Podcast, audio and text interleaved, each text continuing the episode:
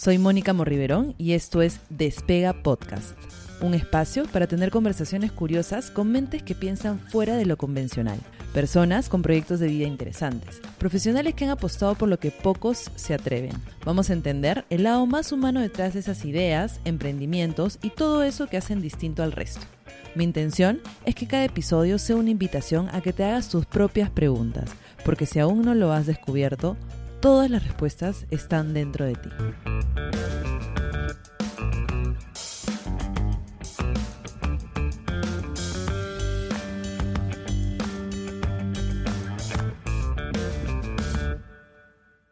Hola, hoy estamos con Joaquín Leguía.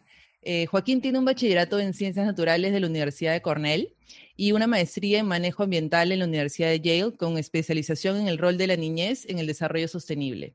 Es fundador y director de la Asociación para la Niñez y su Ambiente, ANIA, y creador del personaje ANIA, la metodología Tierra de Niños, Niñas y Jóvenes, TINI, el ODS 18, Empatía Activa por la Vida, y el Bono de Servicios Ambientales en Valores y Educación.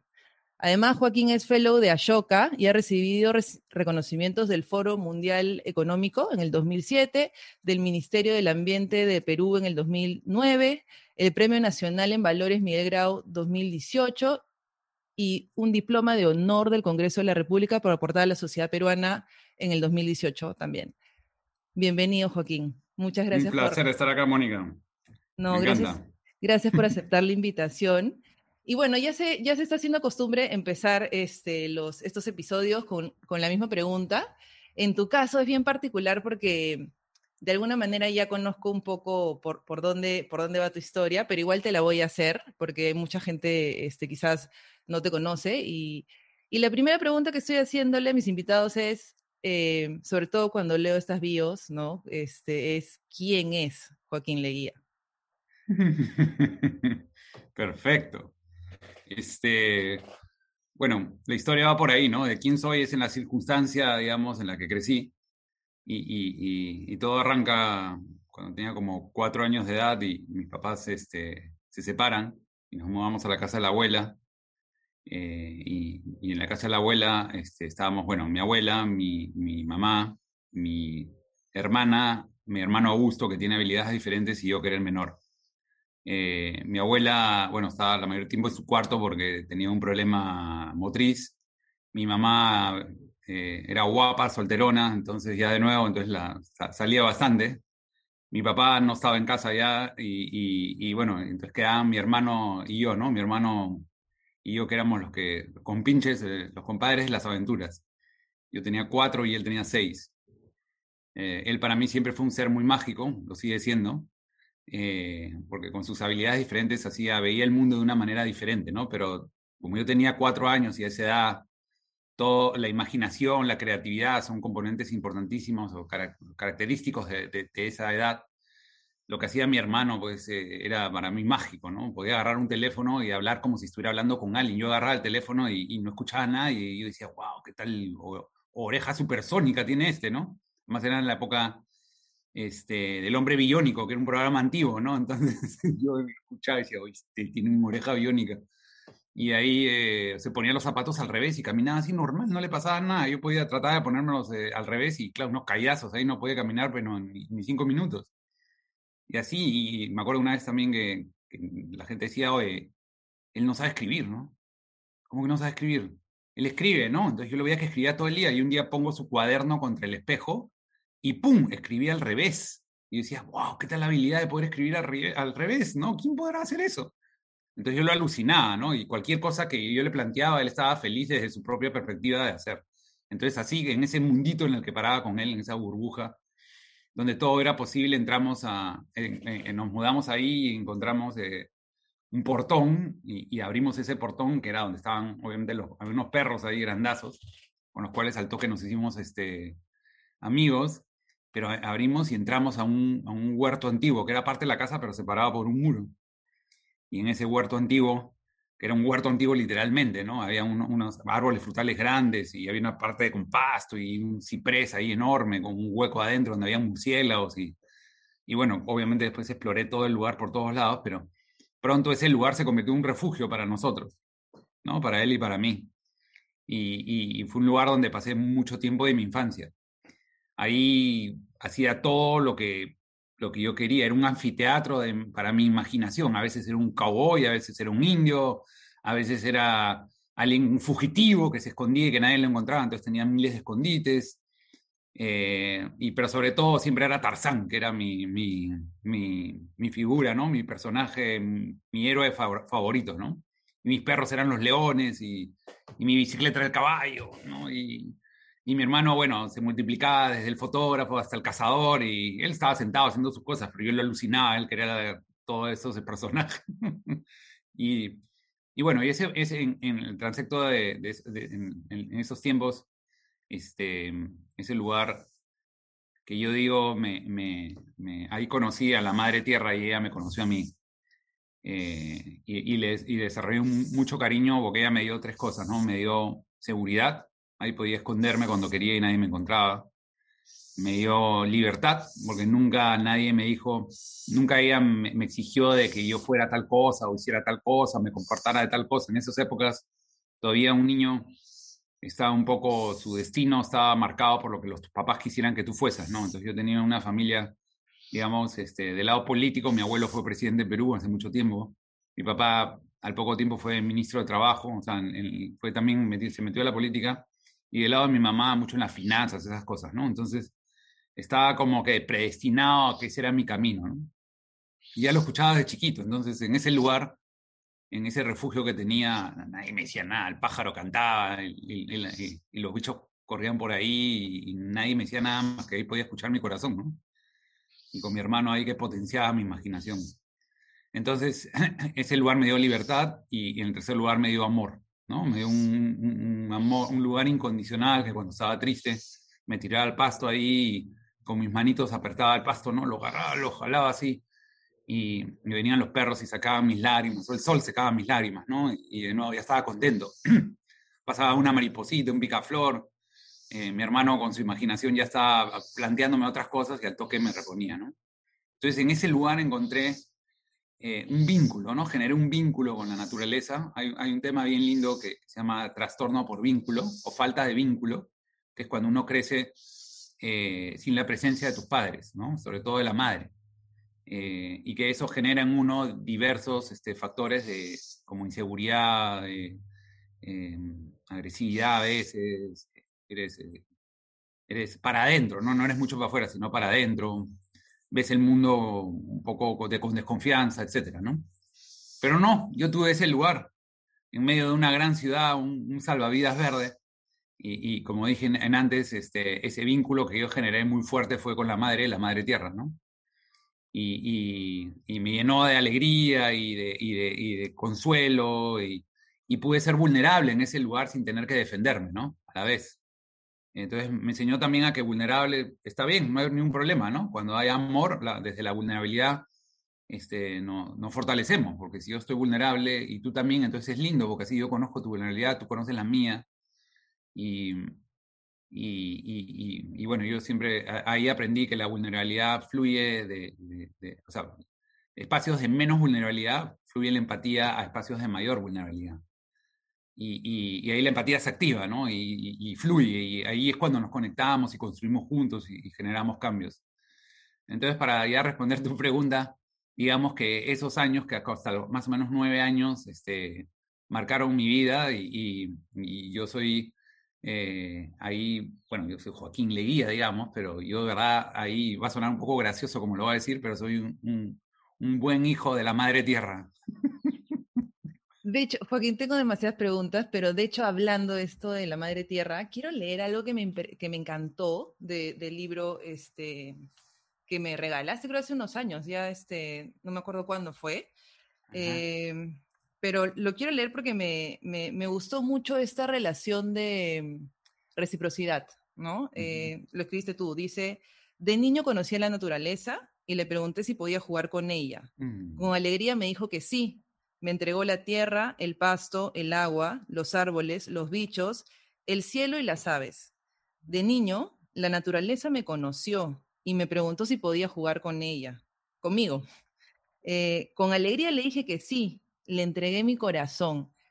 me encanta porque siento que es bien eh, mutuo, ¿no? No es como eh, la naturaleza me da algo, sino creo que a lo largo de, de, tu vida, creo que tú también le quieres entregar algo, ¿no? Entonces... Y, y, eso me da pie a lo que sigue, ¿no? Que, está lindo lo que has hecho, me has hecho el puente, porque después, bueno, crecí, o sea, pasé se complementa esa historia porque mi mamá este, ayudaba en, la Amazonía, en un hospital amazónico, cuando era amigo los que lo manejaban. Entonces comenzamos a ir mucho ahí y ahí pasé de mi jardín, que era el bosque, y yo mini Tarzán, al bosque de verdad. Y a estar con, con, con, una, con una comunidad de chipivos, donde me hice muy amigo de tres chipivos. Y, y durante varios años ahí fui de todas mis vacaciones y, de repente todo lo que yo soñaba y jugaba se volvió realidad, no hubo ningún corte. Y entonces todos mis sentimientos se, fortalecieron mucho. Eh, la misma seguridad, libertad y amor que sentí en mi jardín la sentí en la Amazonía. Y la misma eh, imaginación y un, ojo diferente, un corazón diferente ver las cosas que tenía mi hermano, también lo, lo, lo, vi en, en, las comunidades nativas, en los chipibos, ¿no? Tenían otra cosmovisión, ¿no? Entonces todo lo que yo sentí de chiquito y lo que experimenté se afianzó con la realidad. O sea, para mí era la realidad también de chiquito, obviamente, pero se afianzó, se magnificó. Entonces quedó muy fuerte en mí ese tema de la niñez y la naturaleza y una cosmovisión que aún no entendía que era no tratar a la naturaleza como, como, como objeto, sino como sujeto. Entonces, y ahí se afianzó más porque comencé a viajar ya más de joven, pasé por varias universidades porque no me encontraba, este, y eso es otro tema, pero este, eh, digamos que cuando conozco la, la, la, cosmovisión andina amazónica ya más de grande, no de chiquito, no de jovencito de 12, 11 años, sino ya más, más de 20, ahí me di cuenta que, que, que, a lo que tú acabas de decir, ¿no? Que ahí descubro que, oye, yo no era el único que había sido criado ni era uno de los pocos, ¿no? Eran un montón de niños y niños, no solamente del Perú, sino en el mundo, que, criaban, que eran criados bajo la cosmovisión de que la, madre era, la, o sea, que había una madre que era la madre tierra, ¿no? y, había una reciprocidad. Y ahí eh, me enteré de, una, de dos, dos, dos, dos, palabras que juntas dicen la crianza recíproca, ¿no? Crianza recíproca. Y, y, ahí me explicaron que la crianza recíproca es que cuando tú crías una planta, la planta también te cría a ti. Cuando crías un animal, el animal te cría a ti. Y cuando crías una, una niña, un niño, la niña o el niño también te cría a ti. Y cuando todos nos criamos mutuamente, entonces crecemos como una trencita, ¿no? O sea, crecemos mucho más unidos, eh, interdependientes, eh, y, cuando tú estás bien, quieres que los demás estén bien, ¿no? Entonces eres más responsable contigo mismo, pero también con tu entorno. Entonces, eh, ese término de crianza recíproca, cuando lo aprendí, me lo explicaron así, una mujer me lo explicó ahí en, en Cusco, me acuerdo, una mujer bien especial, ella, entonces ahí fue lindo porque dije, wow, yo siempre he sentido algo, pero no había encontrado la palabra, no, no, sé si te ha pasado que a veces tienes un sentimiento, pero no encuentras la palabra que la defina, ese sentimiento, y la buscas, pero no está. Entonces me dieron con crianza recíproca eso, que es lo que me había pasado a mí en mi infancia, ¿no? Igualito, ¿no? Y, entonces, y eso va de la mano con el tema que te dije que había pasado por varias universidades que yo no me encontraba, porque obviamente querían que yo fuera político, un Wall Street Boy, pues, ¿no? en mi familia.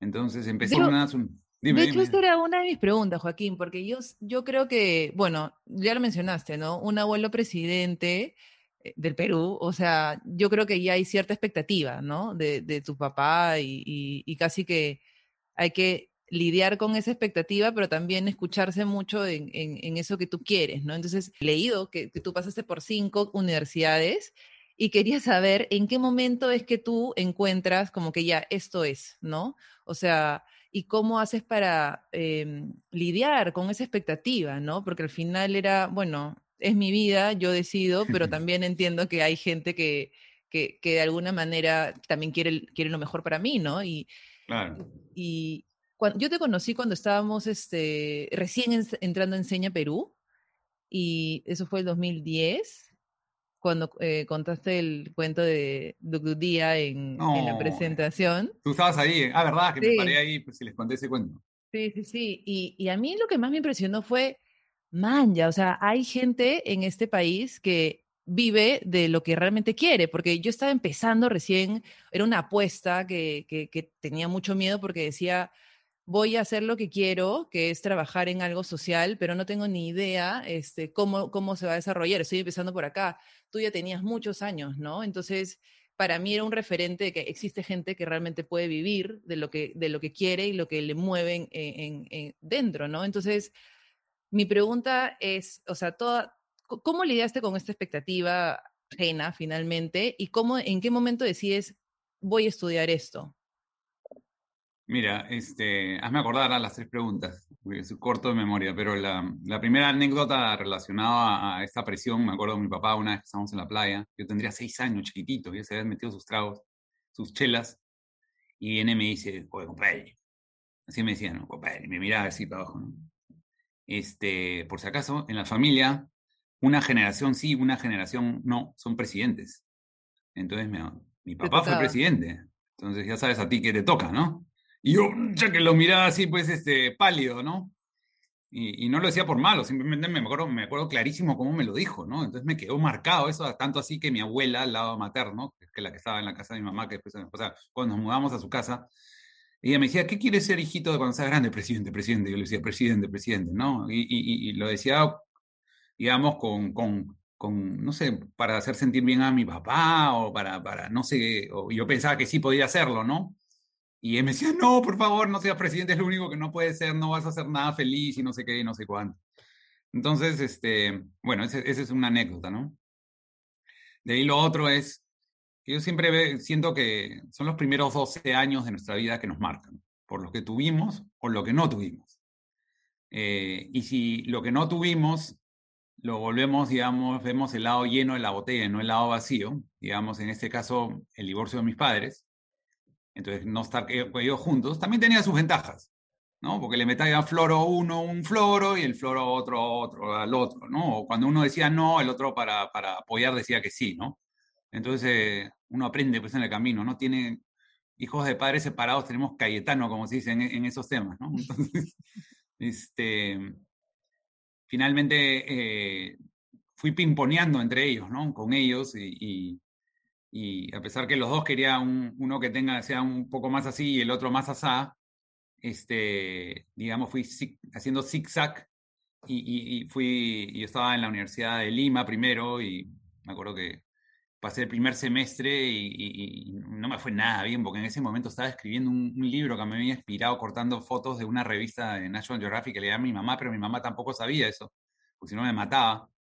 Entonces para mí un librito que se llama La cuenta regresiva, que lo tengo todavía, es una, es una compilación de fotos con mensajes y canciones y poemas. Tenía 16 años, 17 años, imagínate y ta, ta, ta, y lo tengo ahí, ¿no? Y todas las noches mi mamá entraba al cuarto, ah, estás estudiando. Y yo, sí, sí, nada que ver, estaba cortando las imágenes, pegando, escribiendo los poemas y haciendo todo, ¿no? Entonces, este, de ahí me acuerdo que, que, me fui una semana de vacaciones regreso para matricularme el segundo semestre en la universidad y me habían jalado pues en todo, creo, ¿no? En tres cursos y, y además tenía que, que volver a llevarlos y, y, no podía avanzar, era un desastre. Entonces, yo calladito nomás me puse a estudiar, eh, para, le dije a mi papá, papá, papá, quiero entrar a la agraria, ¿no? Entonces me dijo, ya, ya, yo te pago la academia, ¿no? El esto. Entonces calladito me iba en las tardes a, a, estudiar en la academia, mientras que hacía fingía que estaba en la Universidad de Lima. Y este, ya antes que me voten de la Lima, me, me, me fui nomás, ¿no? Sin aviso. Y, y, ingreso a la agraria después de unos meses, con un puesto bastante bueno. Pero en esa época mi padre era este, ministro de Trabajo y estaba el tema de terrorismo fuerte empezando. Mm. Entonces, por X y razones, deciden ya, te vas afuera por, por varias razones, ¿no? Y yo, no, que no sé qué, no sé cuánto. Y, bueno, me acabé yendo y ahí voy a una universidad a estudiar inglés, y ahí me voy a una, quise a, entrar a una buena universidad, pero me dijeron, oye, tu inglés tiene que mejorar igual. Entonces, ándate a otra universidad para que aprendas inglés, o sea, para que hagas los estudios, pero con el inglés. Y este, que en el proceso lo mejoras y así fui, pin, pin, pin, pin, acabé en la Universidad de Cornell finalmente, pero ya como, como era un Ivy League, ya mis papás estaban contentos, ya como que que estudiaba ahí ya era, no era tan importante, ¿no? Entonces ahí estudié algo que ni siquiera tenía título, que se llama eh, Agricultura Internacional, no sé cómo, ni cómo se llama, ¿eh? pero recibí un bachiller en ciencias nomás, así de pleno, ¿no? Y, igual no encontraba este, ese, término de, eres ingeniero forestal, ya, pero no, no, sé, yo no soy ingeniero forestal. O eres economista, no, pero no soy economista, ¿no? Y tenía ese problema de identidad en todo ese proceso. Hasta que voy a la Universidad de Yale, me acuerdo que, que, voy a hacer mi maestría y postulo como a cuatro universidades. Una llegó tarde mi postulación, la otra me choteó. Este, y, otra ya ni le mandé, me acuerdo, y dije, ah, pues ya será, pues la última, ¿no? Me acuerdo que llega el sobre y típica que miras el sobre contra la luz y si está, no tiene mucho, te, fregaste, ¿no? Te, te, están diciendo, bueno, gracias por haber, ah, eres una gran persona, pero para otra vez será, ¿no? Pero la vi bien negrita, pues, ¿no? Porque había bastante escrito, entonces la abro y dice, felicitaciones, ha sido aceptado. Y yo, ¿qué? Y yo me acuerdo, y yo sé por qué me aceptaron ahí, porque me entrevistaron hubo una entrevista, entonces ahí vieron que no, no vieron solamente un número, un papel con, con, con, números, sino vieron este, a una persona con sentimientos y vieron mi convicción que tenía, ¿no?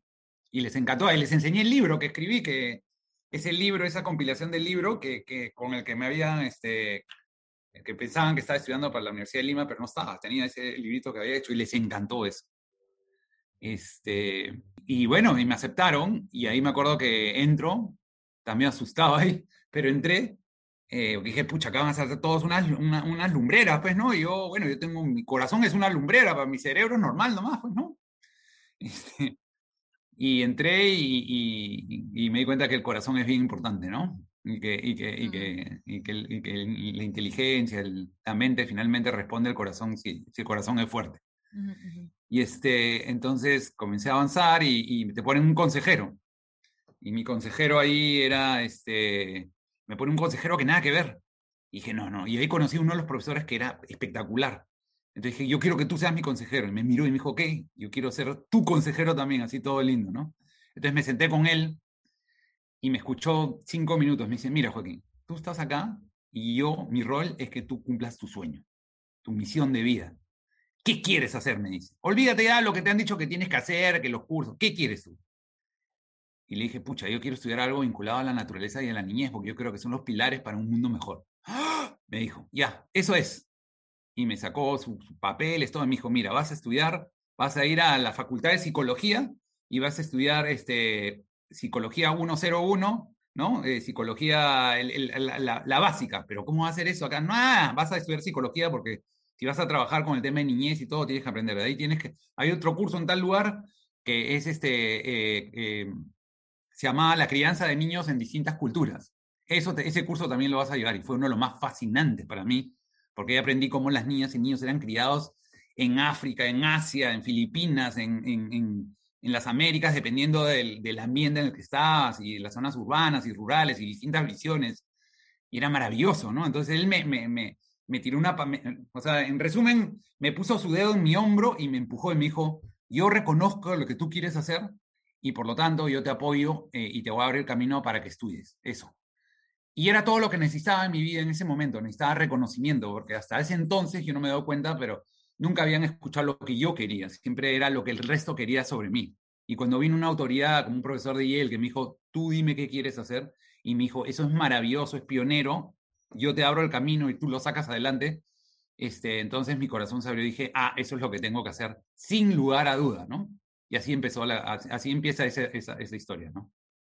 Joaquín, o sea, de hecho creo que en ese momento, estamos hablando que eso habrá sido 1992. Claro, o sea, en ese momento la gente no, o sea, no se estaba eh, lanzando a emprender de, eh, o sea, socialmente. Es cuando hacen la, la, Río, pues, ¿te acuerdas? El Río 92.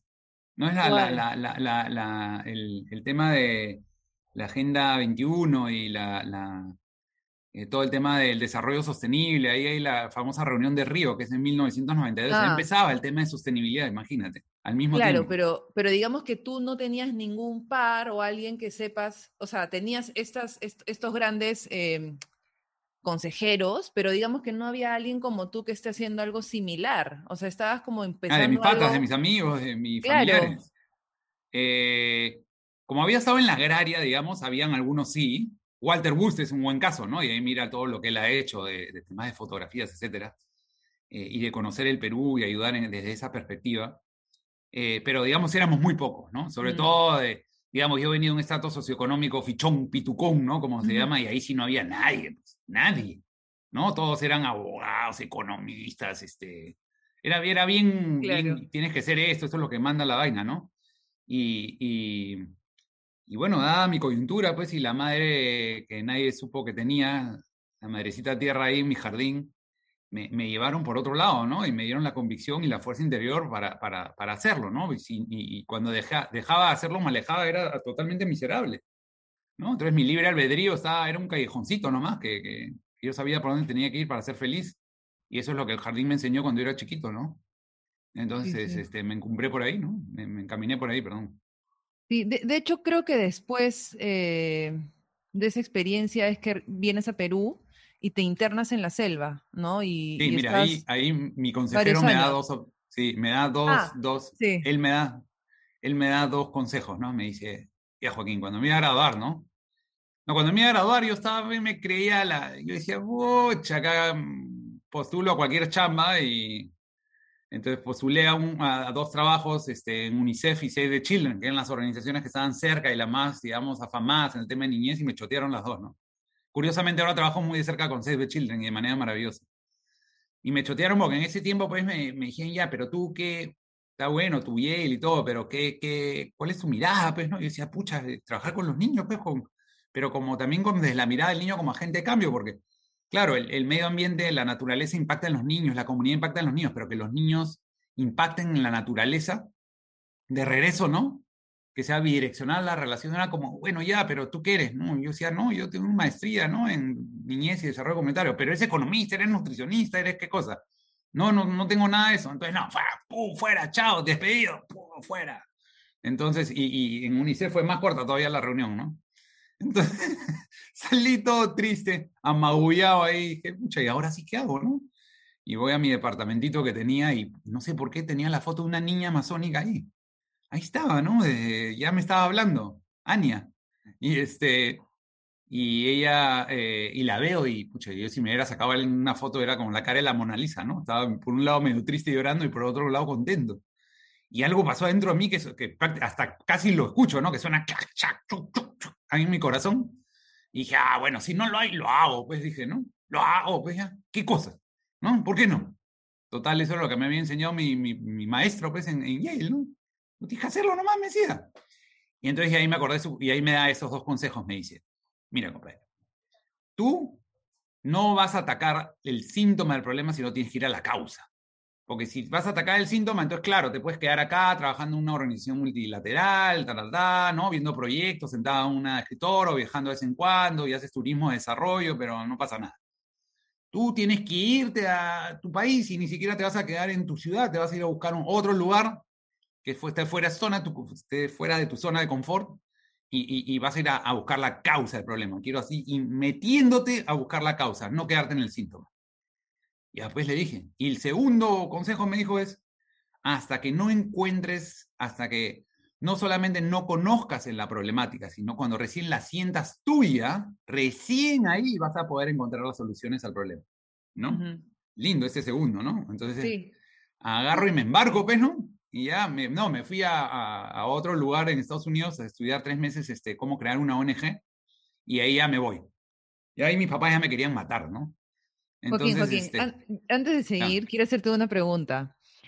Esa choteada que te dieron estas dos organizaciones, ¿no? O sea, creo que una persona, o sea, lo puede tomar como una decepción o algo como que está mal, tú le das una vuelta bien rápida, como que dices, oye, si esto no existe, yo lo voy a crear.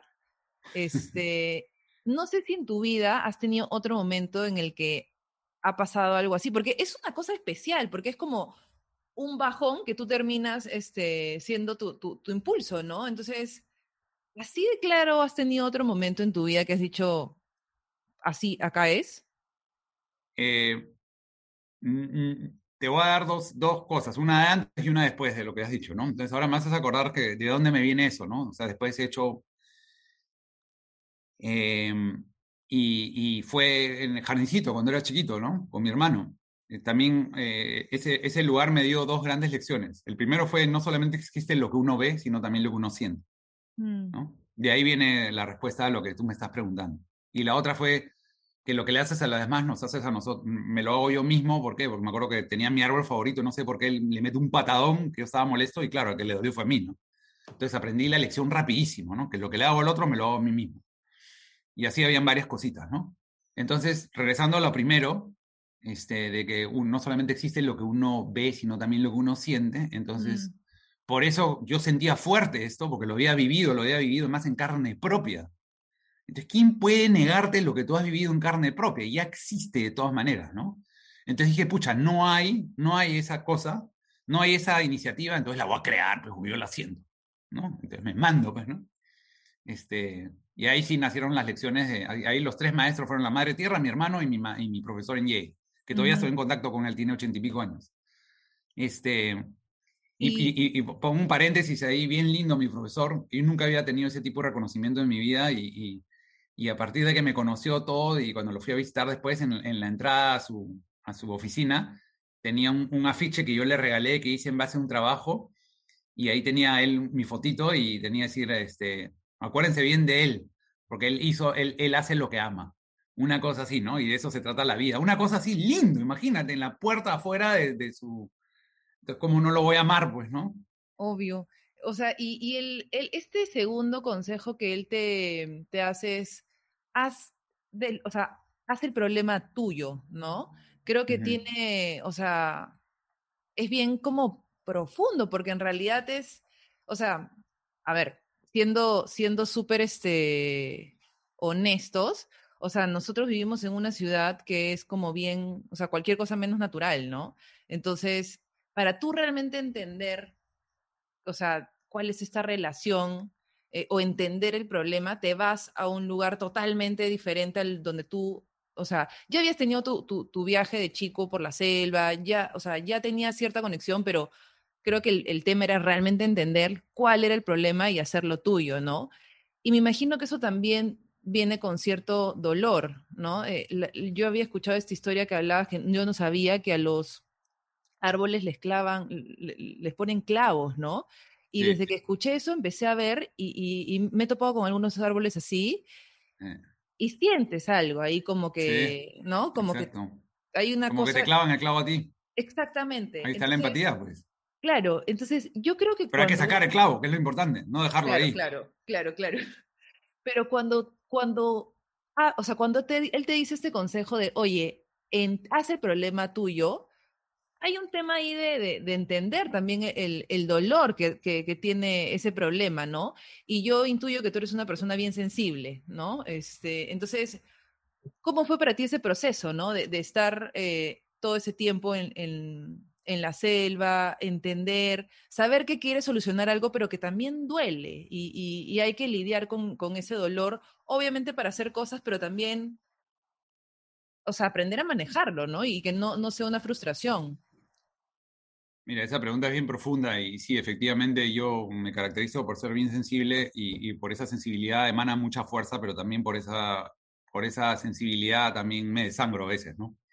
Este, y es algo que lo acepto, ¿no? Porque yo creo que es difícil ser, dejarte ser vulnerable eh, para poder avanzar y, y, y, a la vez protegerte, o sea, dejar que, que tú puedas este, que salgan cosas buenas de ti, pero que no entren cosas negativas de afuera hacia ti cuando estás tan abierto. Es bien difícil hacerlo, ¿no? No sé si es imposible, pero... No sé si es posible, pero es bien difícil. Y claro, hay que trabajar ahí, fortalecerse uno mismo, pero siempre llegan, algunas balas y flechas entran dentro de uno, ¿no? Pero a la vez eso te, te, te, te, hace estar vivo, ¿no? Y yo creo que sí es importante, para no tener una vida así flat, como se dice, ¿no? Este, sino como, como el corazón, que baja y sube, baja y sube. Y es así, pues así es la vida, ¿no? Eh, y cuando estás abajo sabes que vas a volver a subir, eso es lo, que, te, lo que te da la fuerza. Entonces, sí, digamos que, que, mm, me voy a Madre de Dios, o sea, decido irme a Madre de Dios porque tenía un par de amigos que habían trabajado en Cochacayo, ahí en Manu, y bueno, no me iba a meter por ahí, yo me fui más, más, más hacia Puerto Maldonado, hacia, hacia abajo, hacia la frontera con Bolivia, que eran las pampas de Jite en ese momento que hoy es el Parque Nacional Bahuaja Sonene, y ahí comienzo a trabajar con, con con unas comunidades de Cedeja y, y, y, está, bueno, cuando llego a Madre de Dios, este, eh, le, pido a mi papá, pues no, mi papá nunca me dio mucho, pero de, apoyos así, ¿no? Pero no sé por qué lo convencí para que me, invirtiera en mí su último, sus últimos, sus primeros y últimos soles, que era, y me dijo, ya, ya, entonces me, me, me compró una, baja, una Bayash, una motita, pues esas de, la, parecen de huevo, así. Y en esa época no había muchas, pues no, y en Madrid no había ni una. Había una, creo que pertenecía a salud o al, al Hospital de Salud, del Ministerio de Salud. Entonces llego yo con mi motito, pues, ¿no? Al poco tiempo. Y era una cosa rara, pues, ¿y qué cosa me hacía? Hacía la motito, taxiaba en las mañanas para poder conocer a la gente. Y, y, al comienzo nadie se quería subir a mi moto, pues, ¿no? Porque no sé por qué. Y, y ahí me, me, entero, pues, que no, que tenía que tener mi sombrerito, ¿no? Mi cap, el sombrerito. Si tienes sombrerito, entonces eres taxi. Pues. Si no, no, pues, si no es particular, ¿no? entonces me puse mi sombrerito y ya la gente ya me, me miraba como bicho raro, pero seguía subiendo y los taxiaba en las mañanas, taxiaba dos horas en las mañanas para conocer a la gente, y yo metía letra, todo, ¿no? Y era profesor en una academia, el único, había un jamaiquino, el único moreno de toda la, de todo Madre Dios, creo, y tenía su academia inglés, y ahí, lo, ahí también daba unas clases, y, y también habían colegios que iban de Lima a, a la selva, y yo ayudaba ahí a, cuando llegaban, y me metía en la selva así tipo de protección, pero yo de protección no sabía nada, yo bien, bien consciente también pero, pero ah, me metía con ellos, entonces tenía un poco de todo ahí, ¿no? Y así fui conociendo el lugar y la gente, y hasta que me acuerdo que viene la Embajada de los Países Bajos y me llaman y me dicen, Joaquín, yo sé que estás ahí, que acabas de crear una organización y que y queremos a estar en el parque de Bajo Bajo Nene y, y, hay unos niños ahí que están en una situación, un estado bien frágil, ¿no? tienes una ONG, ya te financiamos, presenta un, un, propuesto, una propuesta, ¿no? Y te vamos a financiar para que hagas un diagnóstico ahí de qué, necesitan para mejorar. Y, y, ya, pues hice la propuesta, me gané la, el mi primer financiamiento, ¿no? Y me fui para allá, pues, durante un año, yendo y viniendo, pero a trabajar con esas comunidades, ¿no? Y en tres comunidades diferentes estuve y, entraba y salía y, y, ahí como mi profesor me dijo, ¿no? Ahí, o sea, al comienzo era claro, un foráneo, pero ahí este, me, involucré mucho con ellos y sobre todo con, con las niñas y niños y, y, yo me veía a mí, yo, de, o sea, era increíble estar con estos niños indígenas en medio de la selva, en medio de la nada. Y yo de niño, a la edad de lo que ellos tenían, yo jugaba a eso en mi propio jardín, que para mí era el, el, monte de verdad, yo era tarzancito, ¿no? Entonces yo estaba con ellos, pero yo al mismo tiempo nadie se da cuenta, pero un niño de nuevo con ellos, ¿no? Y, y es más, es tan, me doy cuenta de eso cuando después de un tiempo yo ya no estaba en esas comunidades y vienen unos antropólogos y una antropóloga viene y me dice, Joaquín, ¿se acuerdan todavía de ti en Sonene? Me dice. Sí, ¿cómo se acuerdan? Ah, se acuerdan como el, el, el, el, joven que vino a jugar con los niños. Para ellos tú todo el día jugabas con los niños. ¿Qué estudio antropológico ni nada? Yo ya estaba ahí jugando con los niños durante casi un año para la mirada del adulto de la como visión de ellos. Claro. Y por un lado dije, qué lindo, ¿no? Qué bueno que me hayan percibido así. Y bueno, y, y así es como yo a conocer la problemática, ¿no? Y, y la hago mía. Y Joaquín, cuando, o sea, cuando tú taxiabas, cuando jugabas con los niños, ¿no te pasaba que e, es, es loco? Porque en realidad eh, a veces no nos identificamos como peruanos, ¿no? O sea, me imagino que tú llegando allá, este, blanquito, o sea, la gente diría, este es turista o es como, no, no, no, es peruano, ¿no? O sea, como que, como sí, si hubiese siempre me una... que era argentino, una cosa así. Claro, o sea, como que hay una brecha que, que de alguna manera sí. eh, nos separa, ¿no? O sea, ¿cómo tú rompes con eso para que, para que sientan que tú eras tan peruano como ellos y, y que en realidad había algo que los estaba uniendo y por algo estaban... ¿Sabes qué lindo? Gracias por esa pregunta. ¿Sabes qué era lo lindo ahí? Que era como mi hermano también, ¿no? Cuando, cuando estaba con mi hermano que tiene habilidades diferentes, él no me mira si soy guapo, alto, fuerte o feo, o panzón, o si tengo plata, no tengo plata. Te miran al alma, ¿no? te miran como tú eres. O sea, ellos reciben de ti como la frecuencia que tú les das energéticamente, como lo dan los animales, ¿no? Como un perro. El perro, el perro te mira a ti, no le interesa qué físico tengas. Él ve el amor que tienes, o sea, su, su, su, la belleza en ti está en el amor que tú le das, ¿no? Y un poco así allá también, o sea, ¿qué les iba a importar? Yo nunca, nunca me dijeron que era guapo, ni feo, ni nada, ¿no? Pensaba que era una especie de ser invisible ahí. Y al contrario, ¿no? Este podía ser totalmente vulnerable, como en mi jardín, ¿no? Nadie, nadie me tenía que jugar que es inteligente, que, que no sé qué, no sé Al contrario, estaba lleno de roches todo el tiempo porque un pata más chiquito que yo, más flaquito que yo, tenía el doble de fuerza que yo, ¿no? Entonces era, me sentía tarado yo ahí, ¿no? o, tenía que cruzar eso, eso, eso, esos quebradas pues, con un palito, yo tenía vértigo de altura y me moría de miedo, los chivolos desde un año cruzaban antes de caminar, que creo antes de caminar cruzaban esa vaina, y yo ni siquiera ahí asustado, ¿no? Y ellos me ayudaban ahí, los chiquitos, pues, ya sabían que tenía ese, ese, ese miedo y, y, se peleaban para ayudarme. Así es como aprendí que cuando eres vulnerable en un espacio con amor, de ahí nos fortalecemos, porque me acuerdo que estábamos cruzando una quebrada y se dan cuenta que yo tenía ese vértigo de altura, y en la siguiente este, llego, yo llegaba más retrasado y se estaban peleando ellos, no, no peleando, pero discutiendo. Y ¿qué pasa? ¿Qué pasa? Le no, Joaquín, estamos viendo quién te ayuda a cruzar el, el, el, porque en la primera me ayuda a cruzar una niña y en la segunda ya se estaban mechando entre ellos para ver quién me ayudaba a cruzar, porque se sentían importantes. Y ahí me di cuenta. Ahí ellos me enseñaron que cuando, cuando uno es vulnerable, ¿no? Este, empoderas al otro. Porque claro, yo podría haber sido el pata no sé qué, que sí me veían pues unas virtudes, pero no sabía cruzar el puentecito ese pues del palito de madera, ¿no? Y ellos, como te digo, sabían hacerlo de chiquitos. Entonces, se sentían súper importantes de que yo no podía hacerlo y que me podían ayudar. Y los empoderaba. Y ahí me di cuenta, ese fue uno de los grandes aprendizajes en mi vida, de la, la importancia de que, un, específicamente en el género masculino, la importancia de que la valentía está en poder ser vulnerable y no tener miedo a ser vulnerable. ¿No?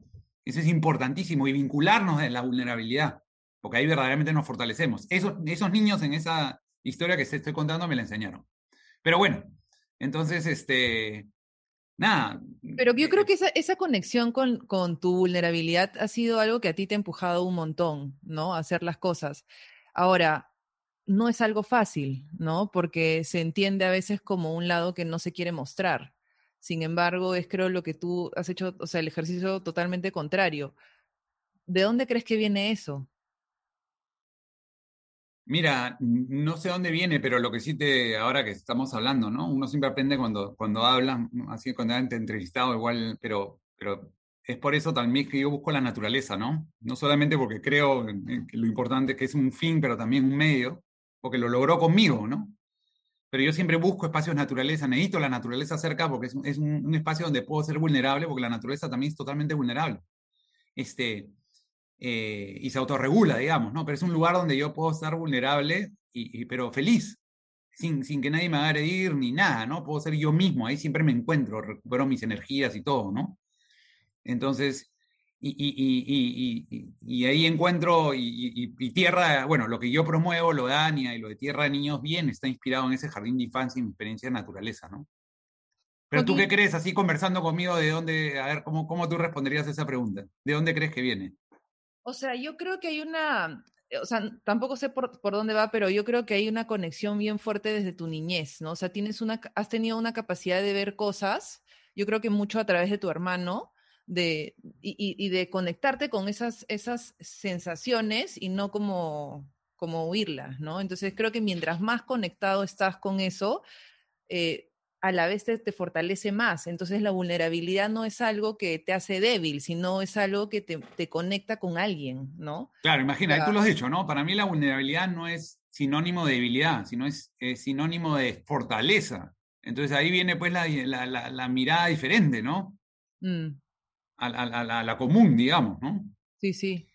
Y, ahí también, bueno, me puedo ir por las ramas acá, pero sí, tú pregúntame, tú, yo, te, yo, yo te sigo, tú guíame. Sí, o sea, te quería preguntar, em, cuando tú ya regresas a Lima, ¿no?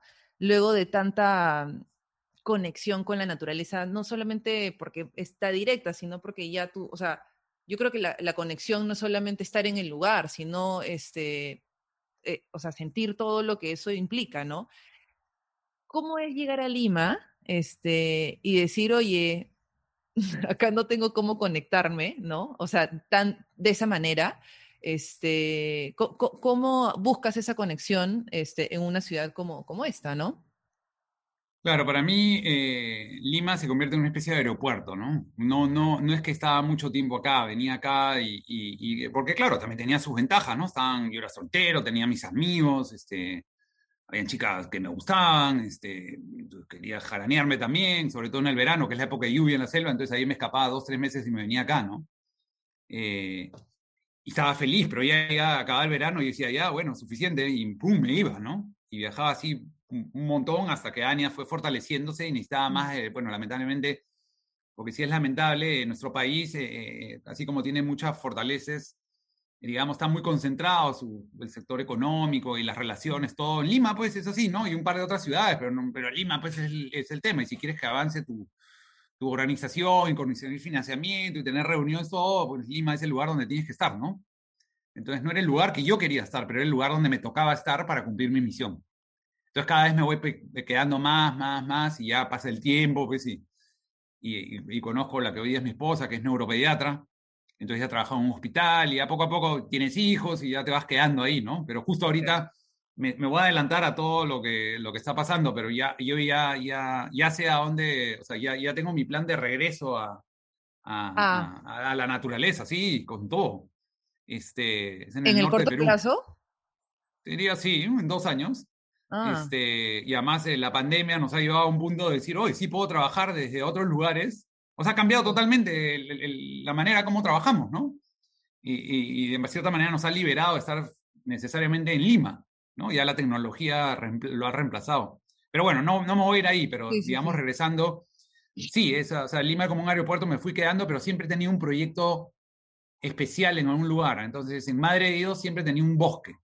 Tenía un bosquecito en la zona de Iñapari, compré un bosque y ahí, este, poco a poco, el bosquecito que compré lo, lo, vendí, pero compré otro que estaba más cerca y fui hasta encontrar un lugar que ya lo podía dejar ahí, ¿no? Y hoy día está ese, tengo ese un bosquecito de treinta y pico hectáreas ahí en, en la frontera con, con, Brasil, en Iñapari, junto a otras dos personas que también tienen unas áreas colindantes. Y, ahí tengo, mira, mira algo bien bonito, ¿no? Tengo ahí, ahí ¿por qué compré esa, esa, zona? Porque está muy accesible, porque mis hijos puedan ir, cualquiera, en verdad ya sí necesitamos accesibilidad, pero ahí eh, la interoceánica, saltas de la interoceánica, estás en medio del monte, ahí hace tres meses vieron a los jaguares caminando por ahí, el otorongo, ¿no? Entonces eso te da una, a mí me da una sensación de, de lo que algunas personas al ver el mar sientan esa libertad y encuentran una especie de, o sea, encuentran un sentimiento amoroso, de libertad, de espiritualidad. Yo lo encuentro también en la Amazonía, obviamente, por, por la historia de mi infancia. Y ahí hay un árbol, hay una lupuna bastante antigua. Y en el año que, es especial y por lo cual también lo compré, ¿no? Yo, yo tenía en mi jardín un árbol bien especial.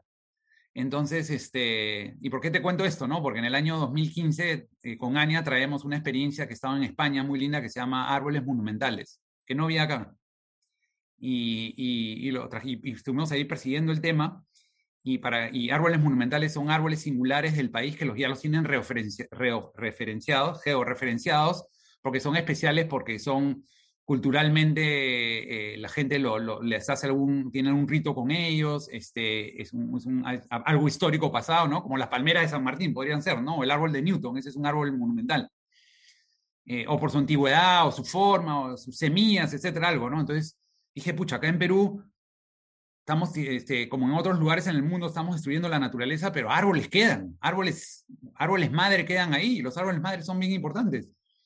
Entonces trajimos la experiencia y se nombra el primer árbol como monumento natural en el año 2015 en Moquegua, en la Estuquiña, un muelle serrano. Y fue una experiencia preciosa porque la, la que me ayudó a, a, narrar la historia de ese árbol fue una señora de 95 años que vivía ahí a, 100 metros del árbol, ¿no? Y contó cómo ahí la enamoraban atrás del árbol. Entonces fue todo un tema de, de, prácticamente de, ancestros y, lindo. bueno, se logra eso. Y para decir la historia corta, hoy día ya, a raíz de eso, hoy día es un objetivo del Bicentenario y ya está todo encaminado a nombrar un árbol monumental para cada provincia del Perú, que creo son 196, ah. sí.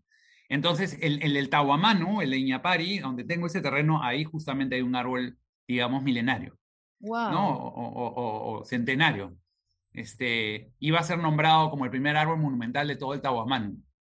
Entonces, eh, de nuevo, ¿no? Tú me preguntaste, oye, eso que, que, que, ¿cómo haces cuando no está y cómo lo consigues, ¿no? Entonces, eso que uno, eh, que no solamente existe lo que uno ve, sino también lo que uno siente. Y yo sentía que eso ya se tenía que dar. Entonces, te pones a buscar, pues, hasta que encuentres el mecanismo, lo traes y mira tú ahora, ¿no? Cómo está y eso se va a convertir en una cosa bien linda, e importante, porque es un, es un símbolo de cambio a la, hacia la sostenibilidad, ¿no? Y a, y a, reconocer a la naturaleza como sujeto y no como un objeto, como la vemos en el mundo urbano occidental, ¿no? Sí, o sea, no, no, dejas de sorprenderme, Joaquín, todas las cosas que, que estás logrando. Y eh, ahí vamos a entrar en un ratito. Eh, pero siento que hemos barrido toda tu, tu, tu, bueno, entre tu niñez, adolescencia, los estudios que hiciste, Y hay algo que, que, te he escuchado decir que a mí me encanta, que es este, ya este, déjense de estar este, repensando y repensando este, cuál es el propósito. El propósito está clarísimo, es eh, mejorar eh, el mundo, ¿no? Y, creo que la, pregunta que tú haces es, eh, el tema no es buscar el propósito, el propósito ya está claro ahí. El tema es encontrar cuál es tu talento, ¿no? E, eso que, que, tú dices, esto es lo mejor que yo le puedo ofrecer al mundo. ¿Cuál crees que ese es tu tal, cuál es tu talento? Y, bueno, nos has contado un montón tu historia, pero ¿cómo crees que, o sea, cuál fue el momento en que lo descubres y, y dijiste, esto es? Este episodio tendrá dos partes. En esta primera parte conocimos con detalle la historia de vida de Joaquín. Tuvimos un pajarito que vino a acompañarnos al inicio, así que seguro escucharon un ruido de fondo por unos pocos minutos. En la segunda parte profundizaremos en todo lo que ha pasado para que hoy su misión de vida se convierta en una realidad que ha impactado a miles de niños y niñas en Perú y en muchas otras partes del mundo también. Si quieres saber más, escucha la segunda parte de este lindo episodio.